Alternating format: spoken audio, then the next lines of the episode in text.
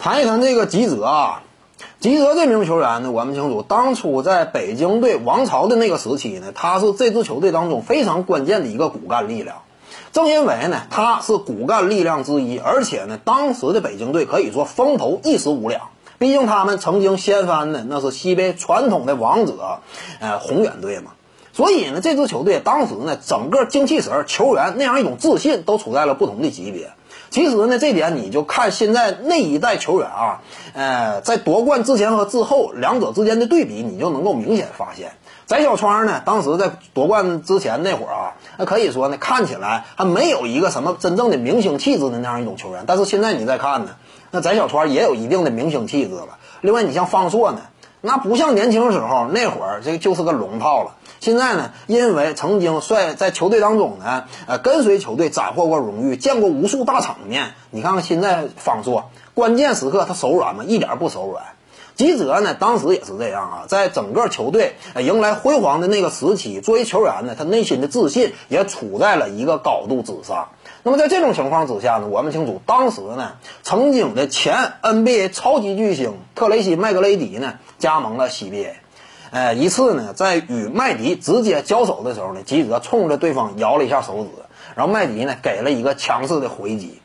那么就那件事儿来讲呢，毫无疑问啊，我感觉呢，你说这个麦迪他做的有没有问题呢？肯定也是有问题，因为赛场之上你不能够通过暴力去解决问题嘛，对不对啊？啊，出现了争议之后，你上去给了来来一个锁脖，那这肯定也是不对的。但你要说吉泽做的就一定对吗？这个也确实不对，因为他做出了摇手指那个行为，并且是冲着麦迪摇手指。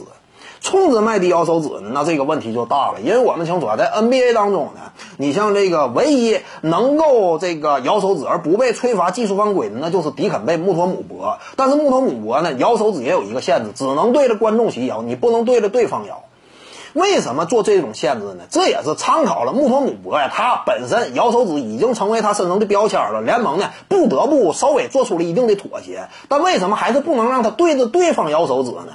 因为我们清楚篮球这项运动啊，它是身体接触非常激烈的一项运动。这么一种运动特质呢，这就使得如果说在赛场之上你在规则方面不加以引导的话，那么双方之间真要是出现了一些这个激发的一些东西，呃，这个突然之间。爆发的话，那么可能后果就难以收拾。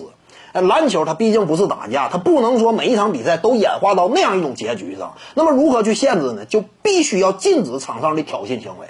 你比如说扣篮，扣完篮之后，你不能可能说挂着筐，哎，我继续在那晃，连连晃带跳的，那这是绝对不行，肯定是会被吹技术犯规的。这就是一种典型的挑衅嘛。而你摇手指面对对方摇，你盖完帽之后，你啪你对着他摇。那这非常有可能直接就激发双方的冲突，两队直接大打出手都是有可能的，所以这方面是要极尽避免的。